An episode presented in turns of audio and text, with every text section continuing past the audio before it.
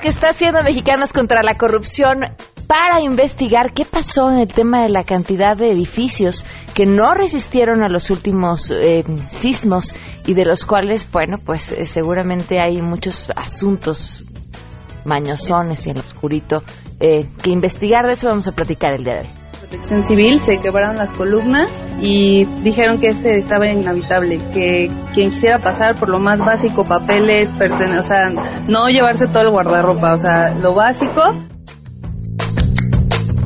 Además estarán con nosotros miembros de la red de ciudadanos verificado 19AS y nos van a contar cómo fue que crearon esta iniciativa que ha sido crucial en la organización en medio del desastre. Verificado 19 es una plataforma de información verificable para reportar necesidades y urgencias del sismo en tiempo real.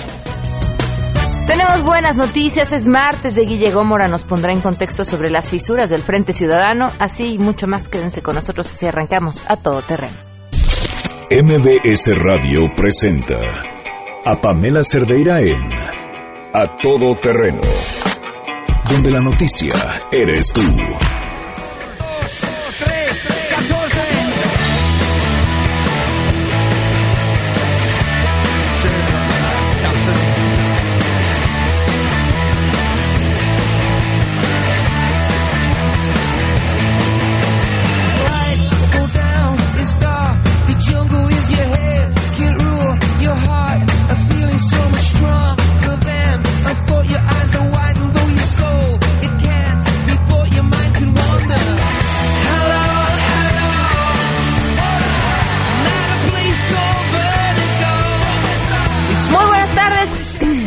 A Todo Terreno, muchas gracias por acompañarnos este martes 3 de octubre del 2017. Soy Pamela Cerdeira. Como siempre los invito a que estén con nosotros, que platiquemos, que nos compartan, que nos cuenten eh, cómo va su día, eh, qué se les ofrece, qué necesitan, qué opinan. El teléfono en cabina 5166125, el número de WhatsApp 5533329585. El correo electrónico es a todoterreno arroba mbs.com.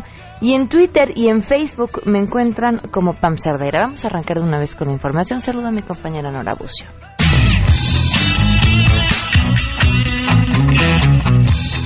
Pamela, te saludo con gusto y te comento que a 366 se ha actualizado el número de víctimas mortales del sismo del pasado 19 de septiembre, de acuerdo a la Coordinación Nacional de Protección Civil a cargo de Luis Felipe Puente. De acuerdo a la cifra más reciente dada a conocer la mañana de este martes, en la Ciudad de México 225 personas perdieron la vida, 74 en Morelos, 45 en Puebla, 15 en el Estado de México, 6 más en Guerrero y una más en Oaxaca. La cifra podría modificarse en las próximas horas debido a que los trabajos de búsqueda y rescate continúan en el edificio de Álvaro Obregón 286 en la Ciudad de México. Es la información.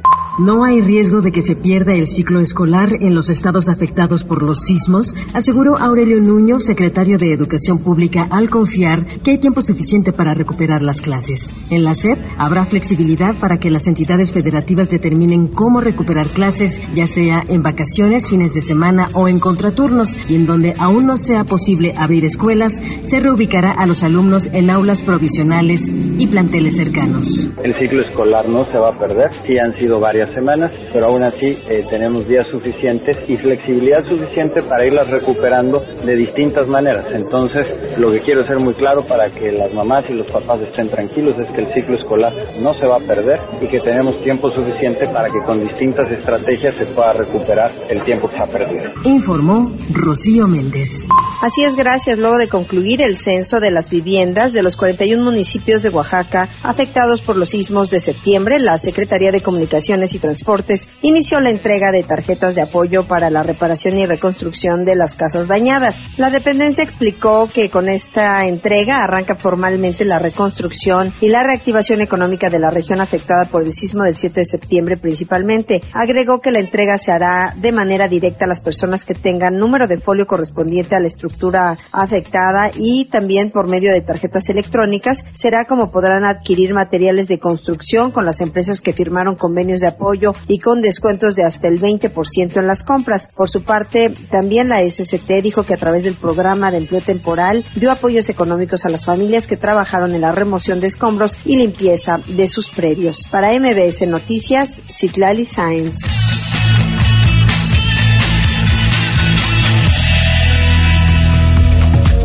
del día con 7 minutos y tenemos buenas noticias.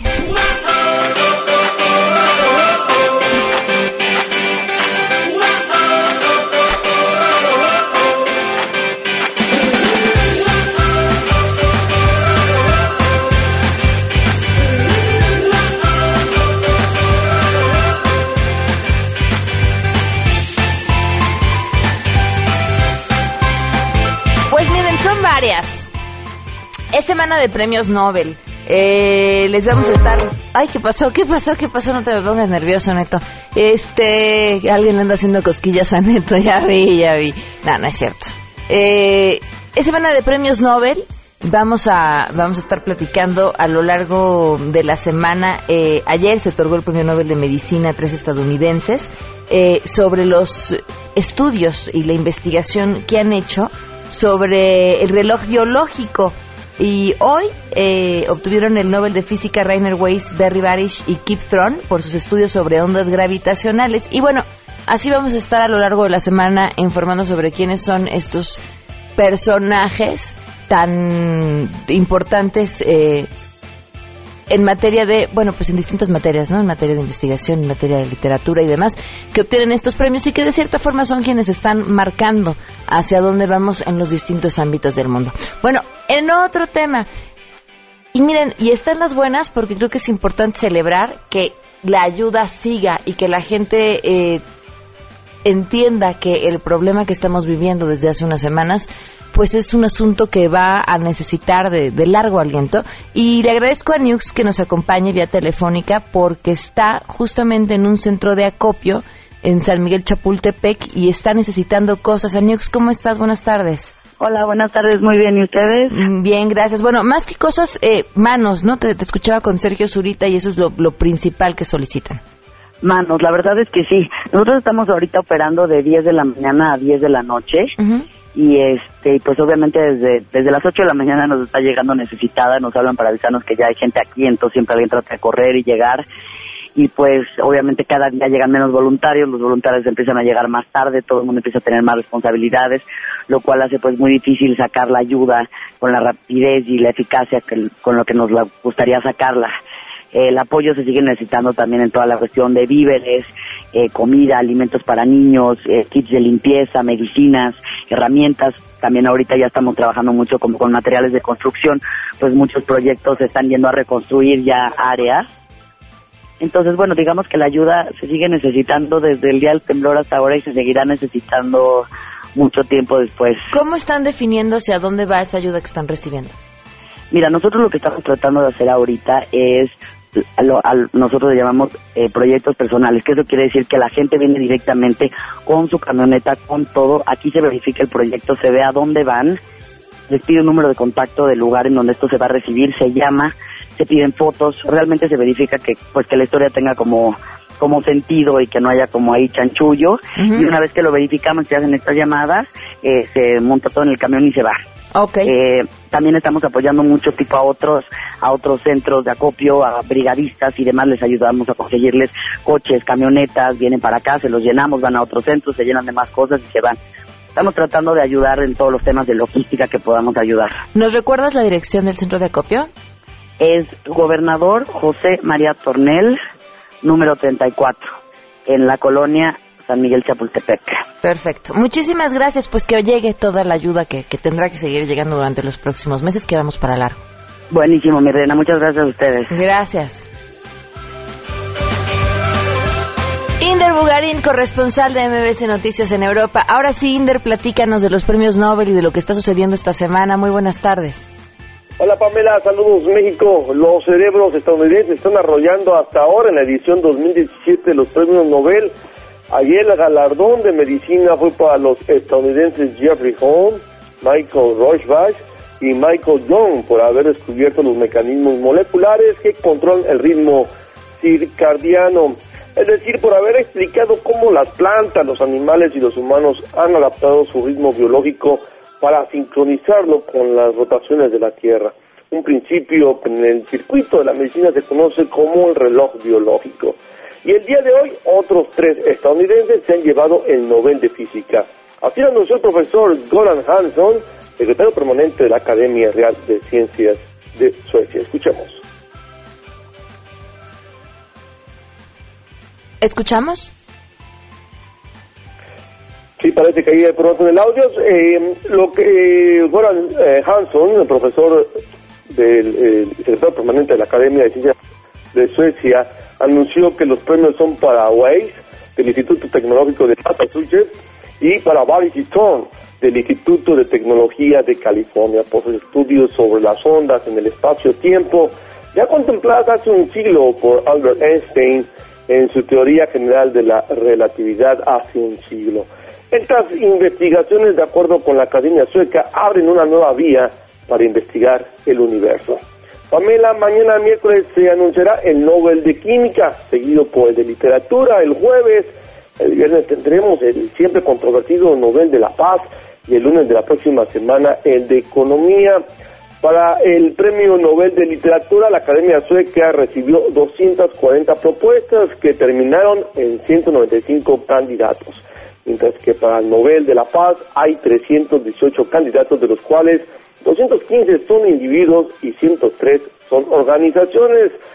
Solo hay especulaciones de quién podría llevarse este galardón en donde la geopolítica ejerce gran peso.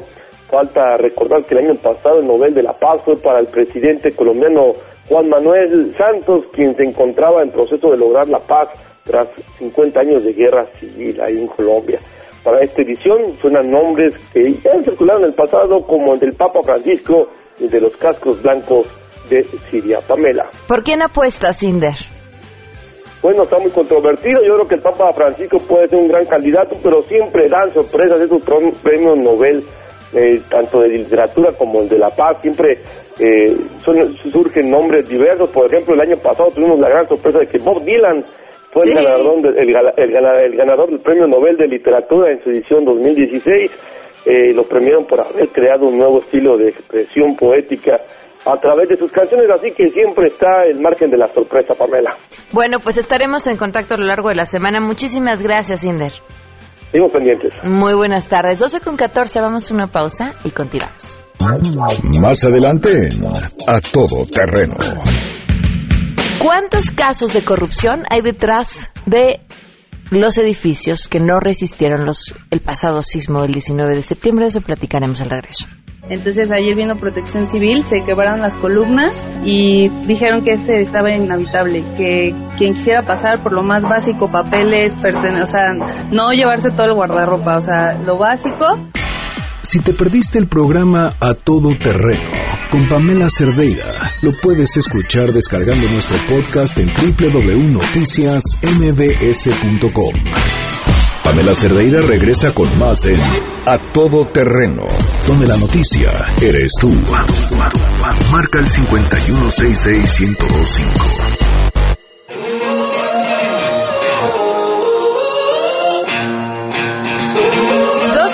Con 18 minutos, continuamos a todo terreno. Me siguen llegando mensajes de diferentes personas preocupadas eh, porque los hacen ingresar a su centro de trabajo en el que no se sienten seguros.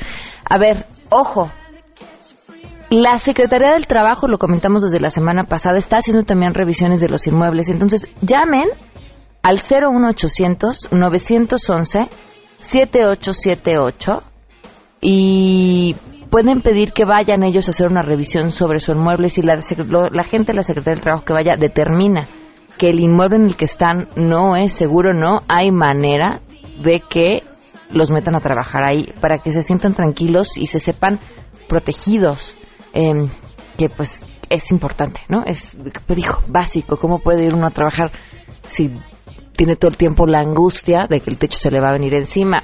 Sobre todo bajo el estrés que acabamos de pasar todos, por el que todos seguimos atravesando, y sumado si pues el inmueble en el que están simplemente no les parece eh, seguro. En otros, bueno, no, no es el mismo tema, pero desde otro ángulo. Le agradezco enormemente a Valeria Durán, periodista de Mexicanos contra la Corrupción, que nos acompaña vía telefónica. Valeria, ¿cómo estás? Muy buenas tardes. Hola, muy buenas tardes. Gracias por el espacio y por la invitación. Por supuesto, después de la tragedia, la pregunta que está en el aire es si cuánta de esta tiene que ver con temas de corrupción. ¿Qué es lo que están haciendo ustedes?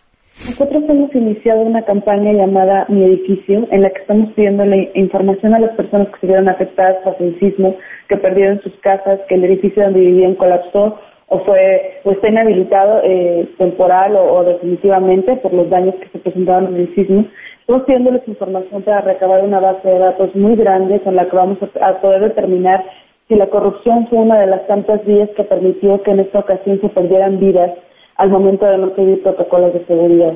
Eh, hay diferentes eh, vías que estamos siguiendo en esta investigación periodística, pero el primer paso y el más importante es primero la colaboración de la gente que en este momento está preocupada y no sabe qué pasó realmente con el lugar donde vivía, eh, si se colapsó solamente por el sismo o qué fue lo que sucedió. Es la información de estas personas, de estas personas afectadas, la que estamos pidiendo en la campaña de mi edificio. ¿Cómo van? ¿Qué tan grande es ya su base de datos? Eh, bueno, hasta ahorita tenemos un poco más de 300 reportes, lo que nosotros consideramos que todavía es muy poco en comparación de la magnitud de los daños que vivieron en la Ciudad de México.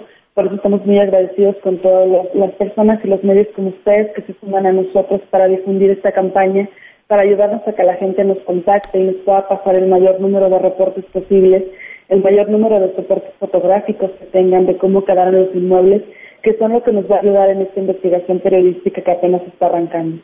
Valeria, ¿hacia, hacia dónde van o qué creen que sea lo que se vayan a, encontrar con un tema que tenga que ver con permisos de construcción en lugares en los que no se debería o edificios que ya habían estado dañados y simplemente fueron remodelados?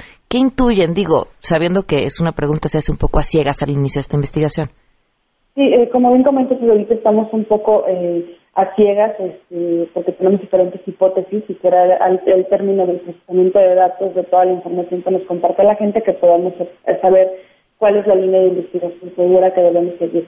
Pero es evidente que una de las tantas vías que estamos trabajando ya de una vez es empezar a revisar que se hayan respetado los protocolos de seguridad que se instauraron después del terremoto de 1985 que, eh, bueno, instauró diferentes medidas de seguridad para evitar que otra vez inmuebles se vieran colapsados con un sismo de una magnitud como la que se presentó en el 85 y como el que se volvió a presentar eh, en pasadas dos semanas, ¿no? En el 19 de septiembre.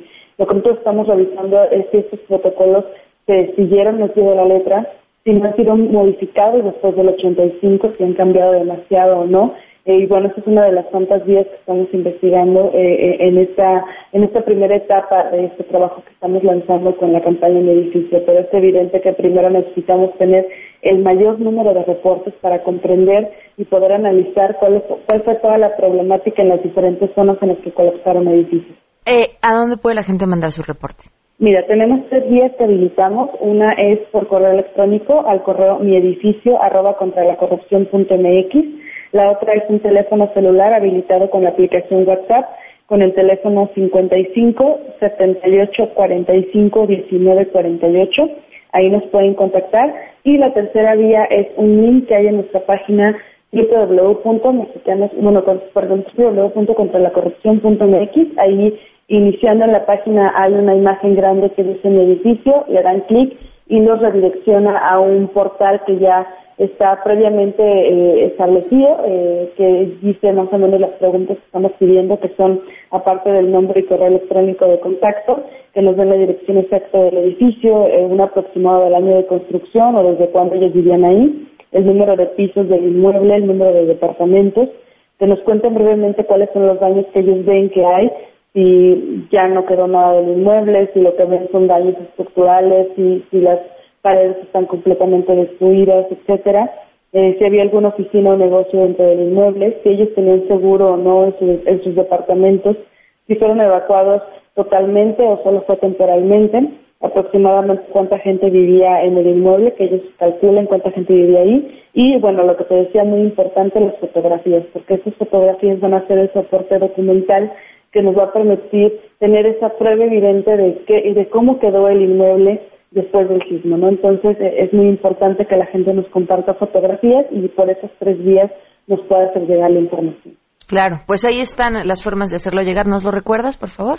Claro, eh, correo electrónico es mi edificio arroba contra la corrupción punto mx y el celular es eh, por vía WhatsApp 55 78 45 19 48. Muy bien, Valeria, muchísimas gracias. Gracias a ti por el espacio, muchas gracias. Muy buenas tardes, 12.24, vamos a una pausa y volvemos. Pamela Cerdeira es a todo terreno. Síguenos en Twitter, arroba Pam Cerdeira. Regresamos. Pamela Cerdeira está de regreso en A Todo Terreno. Únete a nuestra comunidad en facebook.com, diagonal Pam Cerdeira. Continuamos.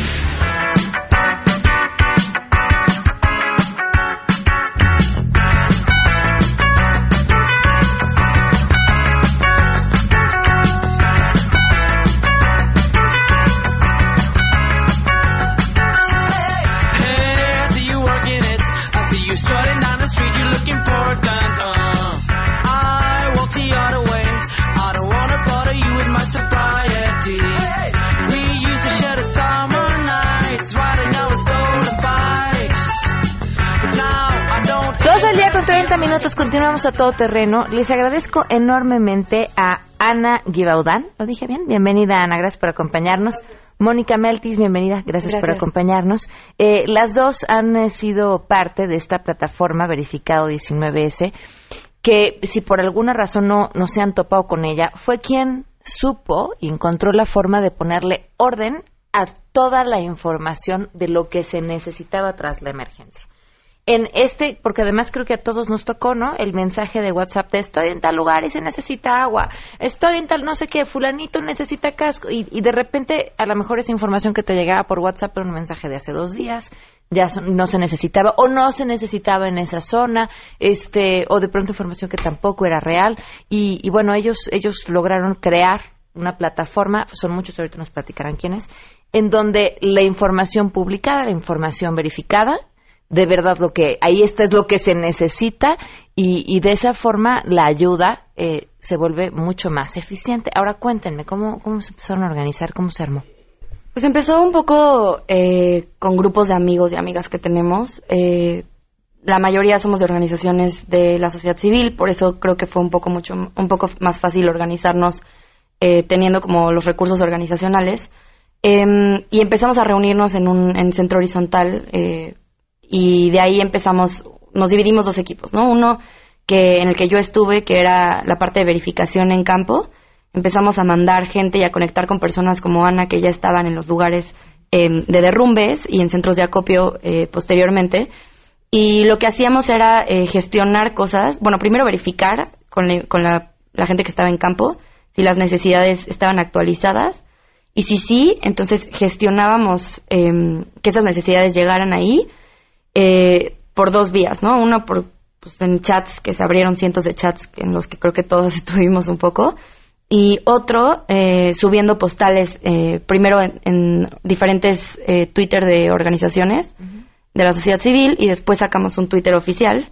Em, y en paralelo tenemos un equipo que está trabajando en la generación de mapas que em, estaban siendo verificados en tiempo real por los verificadores en campo eh, al cual se agregaron distintas capas de información eh, de diferentes actores, ¿no? Entonces, digamos que trabajamos en conjunto, pero de forma paralela estos dos equipos, em, para poder llegar a las necesidades que eran más inminentes en campo y para poder dar información eh, certera, ¿no? O sea, creo que todos nos dimos cuenta que muchísima gente salió a las calles a ayudar y, y eso fue increíble, pero todos lo hicimos de forma muy desorganizada, ¿no? Porque no había información. Entonces, lo que creo que lo más importante para verificado 19S fue eh, tener información veraz y certera eh, actualizada en campo. ¿no? ¿Qué organizaciones de la sociedad civil fueron las que se pusieron de acuerdo? Eh, pues hay muchísimas. Ruta Cívica, artículo 19 estuvo también, CENCOS, Serapaz, creo que hay una llamada con alguien, este, Serapaz, el PRO, eh, yo pertenezco a Data Cívica, que es una organización que hace datos, em, Horizontal, eh, la Red de Derechos Digitales, en fin, como que muchas organizaciones que, algunas de, que trabajan con derechos humanos, otras que trabajan con temas de tecnología, eh, y, muchas otras personas que no tienen organización, que en realidad salieron a la calle em, a ayudar y que pues encontraron en esto como un cauce en el que pues podríamos todos colaborar, ¿no? ¿Cómo fue para ti que estabas en campo? Para mí, bueno, yo empecé hablando justo con Moni. Eh, y justo empezaron a surgir estos problemas de estamos mandando el material, no está llegando, tenemos muchos rumores. Y fue cuando pues yo me fui al campo, a zona cero, y desde ahí pues yo era un punto focal entre la red y lo que pasaba adentro, obviamente. ¿no?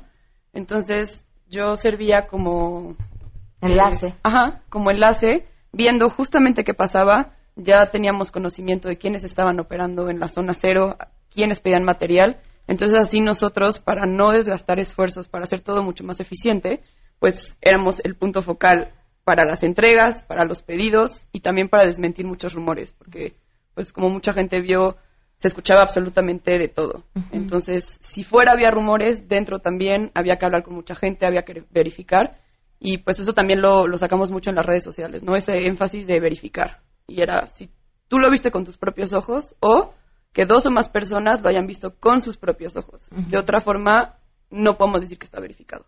Entonces así pudimos ir controlando dentro de lo poco controlable este caos de información y de y pues de tanta ayuda. Entonces fue desmintiendo, ¿se necesitan voluntarios? Sí, necesitamos hacer tantos relevos. Eh, no, ya no se necesita gente. Eh, por favor, Álvaro Obregón, necesitamos que traigan 200 platos de comida caliente. Desde cosas tan básicas como la comida hasta pedidos que empezaron a pues a surgir en los últimos días, digamos viernes, sábado y domingo, de material ya muy específico, como discos de diamante, cortadoras de concreto, que pues todo lo demás que pedíamos era mucho más fácil conseguirlo en las redes sociales con la gente, como palas y picos y guantes, que se podía mover pues más fácil. Y gracias a esta red que, que platicaba Moni, eh, pues tuvimos un poco más acceso a, a este material mucho más específico que, que es casi imposible de conseguir si no estás en el mundo de la construcción. Sí, de- claro. ¿Cuántas rescate. personas estaban trabajando entre quienes se encontraban en campo y quienes estaban en la parte de la organización de la información? Pues no tenemos un conteo tan real. Creo que al menos 500 personas Wow. eh, podemos eh, pensar en gente que estuvo entre campo, gente que estuvo programando, gente que estuvo eh, coordinando a la gente en campo.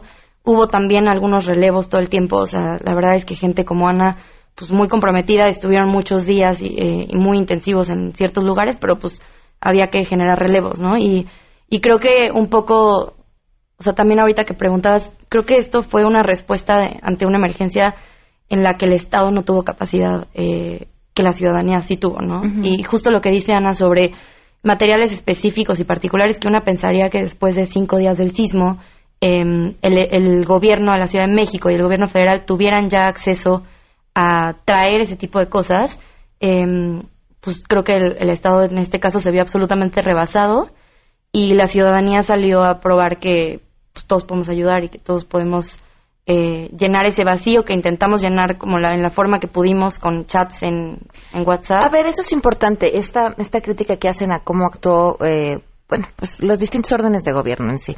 Eh, ¿Se coordinaron en algún momento con ustedes? ¿Los buscaron en algún momento?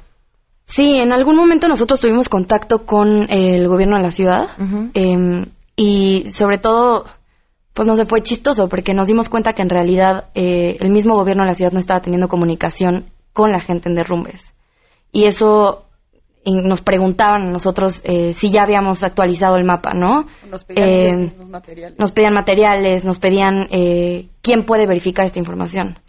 Eh, tuvimos contacto con el, el C5 también y, y pues la verdad es que nuestra percepción eh, es que no tienen la capacidad, no tuvieron la capacidad para, para generar ellos su propia red, que además pues tendríamos, o sea, pensando que es el Estado y tiene todo el aparato gubernamental, tendrían los recursos necesarios para hacerlo, ¿no? Sí, claro. Eh, y pues no, o sea, se acercaron a nosotros varias veces pidiendo actualizaciones de mapas, información, y pues esto es súper preocupante, ¿no? Porque digamos que ya acabó, al menos en la Ciudad de México, el tiempo de emergencia, pero para lo que sigue es realmente preocupante ver que el Estado no ha tenido la capacidad necesaria para generar sus propias redes o, o para reactivar sus propias redes que en teoría ya tiene construidas, ¿no? y, y, pues para la segunda parte va a ser muy importante también eh, que toda esta red ciudadana, que es importante decirlo, verificado 19 ese no es la única. Hubo muchísimas redes eh, que estuvieron haciendo cosas muy similares a nosotras. Em, pero gracias a la capacidad organizacional de lo que comentaba Mónica, fue la más visible y la Claro. que pudo posicionar mejor. Y lo que nos ayudó pues a toda la ciudadanía a movernos un poco más No, a ver, y no son competencias, pero lo que yo veo aquí es la importancia de que esta red permanezca. O sea, ya crearon un instrumento, una forma de organización, una manera de verificar, un sistema, una serie de cosas de las que, por supuesto, que los gobiernos eh, podrían servirse, ¿no? Y, y- y nos ayudaría muchísimo, pero que para como sociedad civil necesitamos que permanezca, porque nos van a seguir pasando cosas, muchas, distintas. Sí, yo creo que ahorita, eh, o sea, como yo lo pienso, es que se abría un canal de muchísima solidaridad en la ciudadanía, ¿no? Y, y es un canal que yo veo muy poco factible que se apague y una vez que nos estamos dando cuenta que, que podemos eh, apropiarnos de él, ¿no? Entonces yo creo que ahorita para la parte que viene, que es una parte súper complicada de reconstrucción, eh, pues ya hay muchísimas eh, ciudadanas y ciudadanos que estamos al pendiente y que creo que podemos funcionar como una especie de auditoría informal, ¿no? O sea, pues ya tenemos la experiencia de 10 días que estuvimos en una emergencia. En los estados sigue muchísimo el tema de verificación. Y, y sí creo que para esta segunda etapa es muy importante que todas y todos estemos, o sea, seamos los ojos, eh, los celulares, las cámaras, la comunicación de las cosas que está haciendo el gobierno, ¿no? O sea, sobre todo ahorita con el tema de, eh, pues hay muchísimos edificios dañados. Eh, tenemos la experiencia del 85 en el que hubo eh, muchos edificios que solamente pintaron y retocaron y, y pues ahora... no van a resistir otros sismos, hacen lo mismo. Exacto. Entonces sí creo que es momento de que, digo, desde verificado 19 ese tenemos una red que sigue activada y que se va a seguir activando, eh, pero yo creo que de aquí van a salir muchísimas eh, distintos tipos de organización, ¿no? O sea, no solo desde verificado, sino también desde otros otras redes que son muchísimas y ya están haciendo organizaciones, ya están haciendo ACES, ya están haciendo fondos, eh, sobre todo. Sí, sobre todo con el dinero, digo, hay muchísimo dinero que la gente ha donado, ¿no? Y, y es muy importante tener un mapeo claro de hacia dónde se está yendo esa lana, quién la está utilizando y cómo la está utilizando, ¿no? Es- ese dato, ese es importantísimo porque es el que ha donado la sociedad civil a distintas organizaciones, ¿no? Que, que, que, bueno, lo van a manejar. Además, hay que darle seguimiento, sin duda. Eh, el que han donado gobiernos extranjeros, Claro. el que han donado diferentes personalidades también, en dónde está ese dinero y cómo se va a usar va a ser clave, porque así como, como hemos visto, y eso nos es muy fácil entender por justo por lo visual que se vuelve, ¿no? La, de agua, y llegaba agua, y eh, frijoles, y llegaba comida, y la comida se echaba a perder de la cantidad de comida que la gente llevaba. Con los recursos pasó igual, ¿no? Y, y echarle y seguirle el ojo a eso va a ser vital. Ahora, en este momento, desde la Ciudad de México, eh, ¿cómo puede servir Verificado 19 hacia la, hacia la ciudadanía? ¿Qué pueden hacer con esta herramienta? ¿Y qué necesitan? Pues ahorita eh, en la Ciudad de México ha bajado un poco el ritmo. Eh, seguimos necesitando muchas cosas, por ejemplo, en Tláhuac, eh, lonas, eh, necesitamos todavía también eh, carpas y lonas para los multifamiliares. Sobre todo es para abastecer albergues y todavía algunos centros de acopio que siguen apoyando albergues. Ok, si te puedes acercar un Sí. poquito más, gracias. Perdón. Ajá. Eh, porque el- la, la etapa de emergencia ya pasó. Entonces, como decía Mónica, estamos en la transición eh, para, para la etapa de reconstrucción. Y para esto es súper importante no olvidarnos de los damnificados, de la gente que perdió sus casas. eh, y, y eso se sigue necesitando. O sea, abastecer a los centros de acopio, a los albergues y, y bueno, también de lo que hablaba Mónica, seguir un poco esta inercia para exigirle al gobierno respuestas y rendición de cuentas de por qué no, no, no estuvo presente como lo estuvo la sociedad civil y pues pedirle acción en las etapas que siguen. Ok. Y para los estados, pues digamos que sigue la emergencia. Em, tenemos una cuenta de Twitter eh, que es BV19S Estados, en donde estamos haciendo eh, un ejercicio también de verificación en campo y estamos actualizando en tiempo real las necesidades, ¿no? Y muchos centros de acopio de la Ciudad de México están reuniendo cosas para mandar a, a Puebla, a Morelos, a Chiapas y a Oaxaca.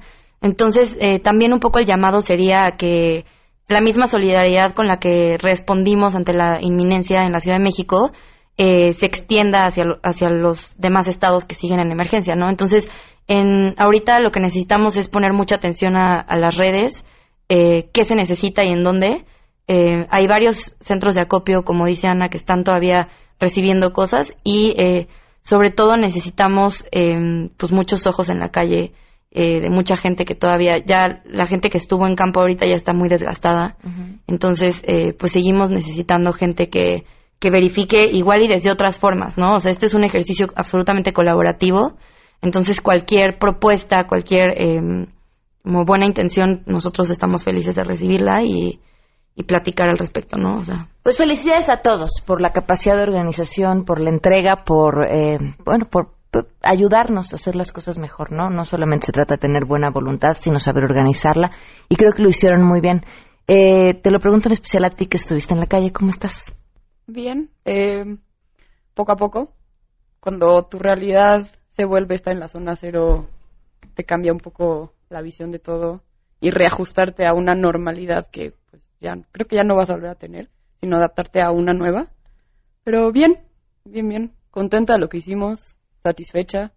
Eh, siempre está ese gusanito de se pudo haber hecho más, pero creo que dentro de todo hicimos todo lo que se pudo.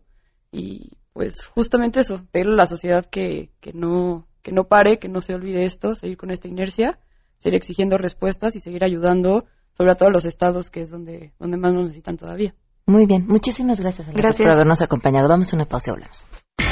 Si te perdiste el programa A Todo Terreno con Pamela Cerdeira, lo puedes escuchar descargando nuestro podcast en www.noticiasmbs.com. Estamos de regreso. Síguenos en Twitter, arroba Pam Cerdeira, Todo Terreno, donde la noticia eres tú. Continuamos. En contexto. En contexto. Periodismo de opinión con Guillermina Gómora. A Todo Terreno. La policía se está Guille Gómora ya está con nosotros. ¿Cómo estás, Guille? Pues ya estamos aquí con los ecos a dos semanas de los sismos del 19 de septiembre y el próximo sábado, pues a cumplir un mes de los del 7.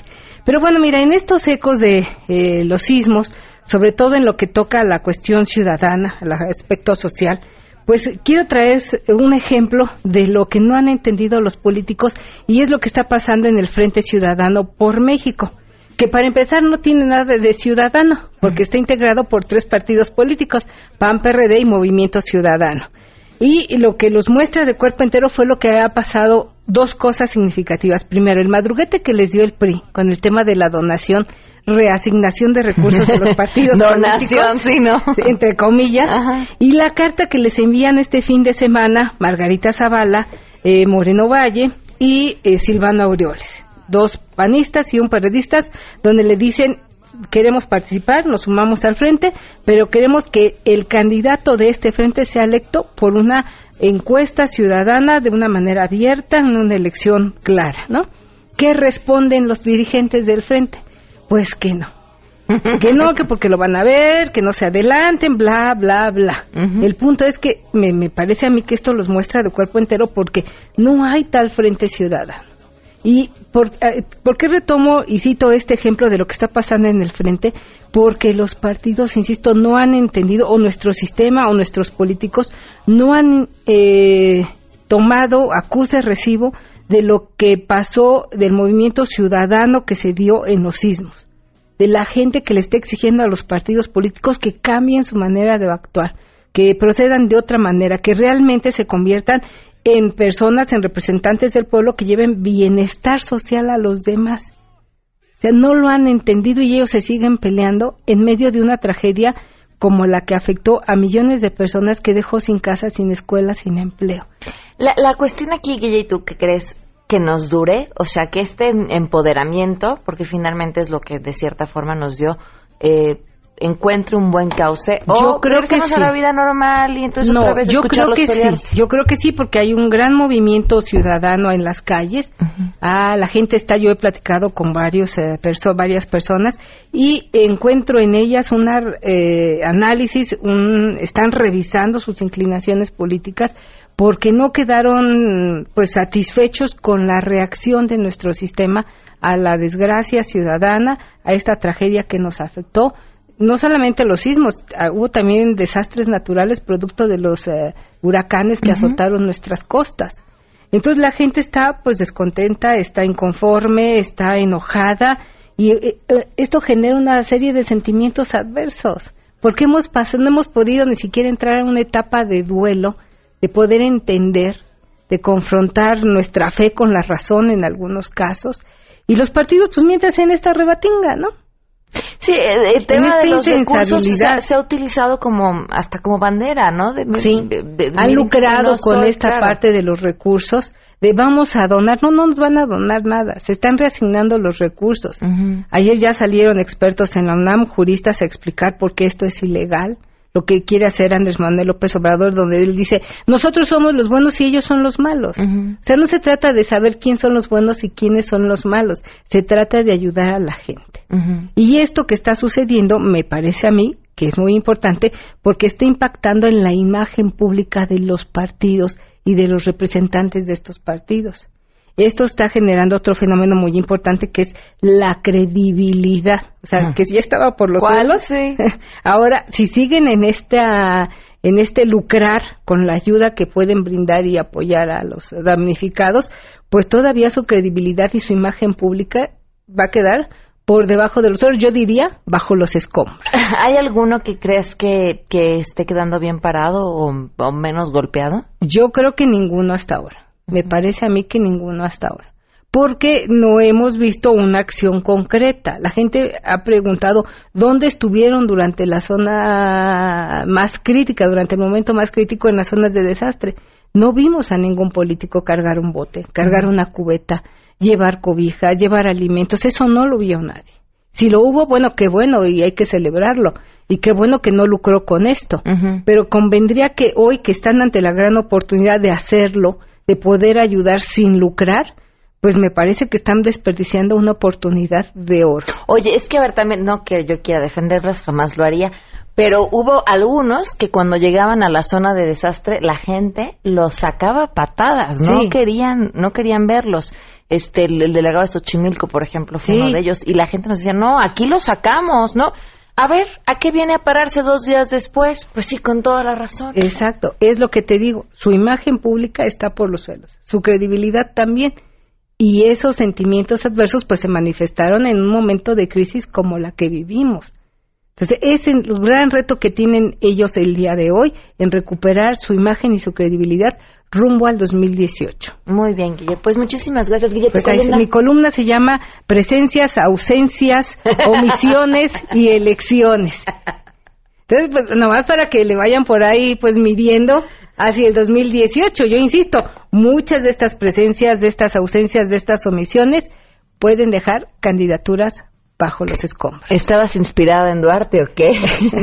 Con las ciencias y las paciencias y así. Muchísimas gracias, Guille. Oigan, y este, este, algunos de los políticos que nos estaban escuchando se empezaban así a rascar la cabeza mientras escuchaban a Guille. No era por incomodidad. En una de esas tienen piojos. Bueno, las dos, ¿verdad? las dos. Pero si los tienen, no, esto ya en serio, para quienes, eh, pues sí, para quienes tienen comezón en la cabeza y para los que tienen chamacos, ojo, Dicen que si no te contagiaron de piojos es que no tuviste infancia. Bueno, eh, seguro saben que hay un montón de remedios caseros, aguas con esos remedios caseros, uno, porque no les van a servir y dos, porque pueden ponerse en riesgo. Lo importante es que no estén ahí experimentando y acudan a un tratamiento que pueden conseguir en la farmacia, como es el tratamiento de Herklin, que desde hace 37 años ha ayudado a quitar los piojos de manera fácil, segura y efectiva, siguiendo su 1, 2, 3. 1. Lo aplican en pelo seco, esperan 10 minutos y lo enjuagan. 2. Usan el peine especial para liendres. Y 3. Protegen con Herklin spray repelente para evitar los contagios. El instructivo es muy sencillo y, bueno, acaban con este problema eh, de volada. Confía en Herklin, que a piojos y liendres pone fin. Nos vamos, muchas gracias por habernos acompañado. Los espero mañana a las 12 del día a todo terreno. Soy Pamela Cerdeira. Se quedan en mesa para todos. Que tengan un excelente martes.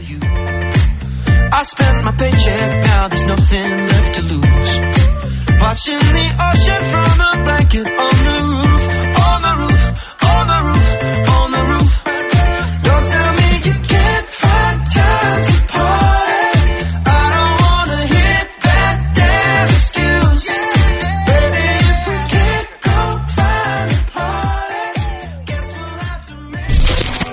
MBS Radio presentó a Pamela Cerdeira en A Todo Terreno. Te esperamos en la siguiente emisión, A Todo Terreno, donde la noticia eres tú. MBS Radio, en entretenimiento, estamos contigo.